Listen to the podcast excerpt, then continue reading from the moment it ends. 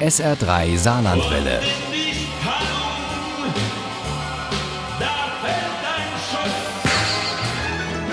Der Krimi-Tipp.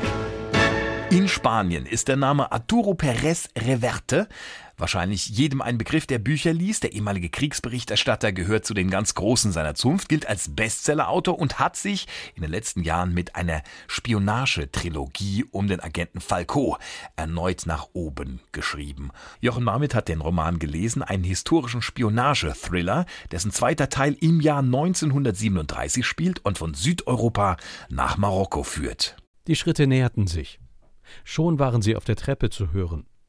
Er nahm den Hut ab, schob die Finger zwischen den Filz und das Schweißband und holte das Papierchen mit der Rasierklinge hervor, die immer dort versteckt war. Und auch diesmal rettet diese kleine Klinge Falcos Leben und beendet ein anderes mit schnellem Schnitt. Lorenzo Falco, der eigentlich aus einer andalusischen Winzerfamilie stammt, arbeitet für eine Geheimdienstgruppe in Spanien, die sich der Sabotage und den dreckigen Jobs im Sinne Francos widmet. Wir schreiben das Jahr 1937. In Spanien tobt der Bürgerkrieg zwischen den Nationalisten um Franco und den republikanischen Truppen.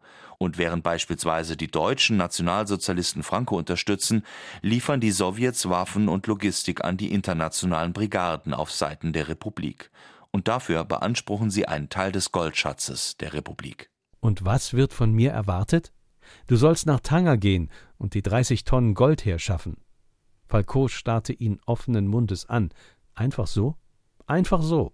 Oder mit Gewalt. Im neutralen Hafen von Tanger liegt das Frachtschiff Mount Castle mit dem Gold an Bord vor Anker.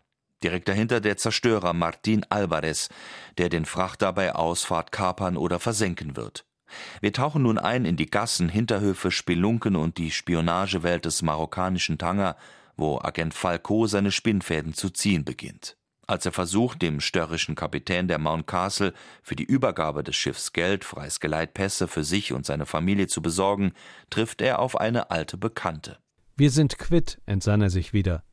Das hatte Eva Neretva vier Monate zuvor gesagt, als er Seite an Seite mit ihr die letzte Zigarette geraucht hatte, neben dem Auto, das schon auf portugiesischem Boden an der Straße geparkt war und Eva auf dem Rücksitz geschlafen hatte, den gemarterten Körper in den Mantel eines der Polizisten gehüllt, die er getötet hatte, um sie zu befreien.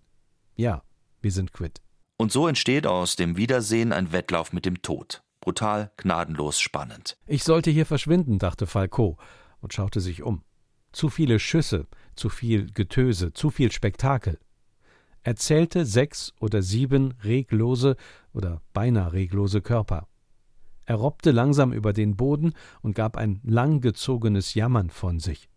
Die Waffe in der Hand stand er auf, ging zu dem verblutenden Mauren und tötete ihn mit einem Kopfschuss.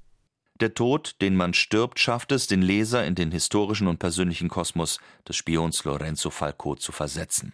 Die Jahre des spanischen Bürgerkrieges mit dessen internationalen Verflechtungen.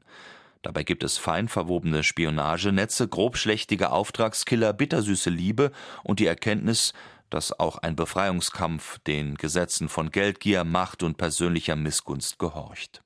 Die Spirale von geheimdienstlicher Aktion und Reaktion, von Gewalt und Gegengewalt, die vom smarten Spion Falco in der marokkanischen Hafenstadt Tanger Besitz ergreift, zieht auch den Leser unweigerlich mit.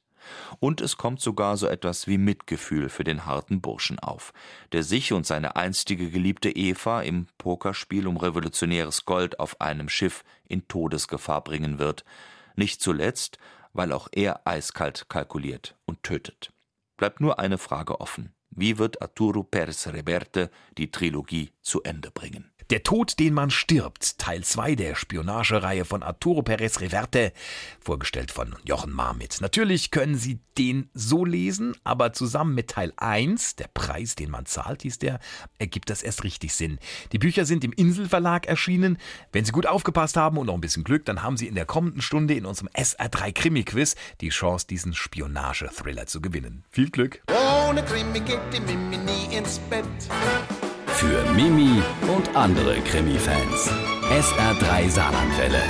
Hören, was ein Land fühlt.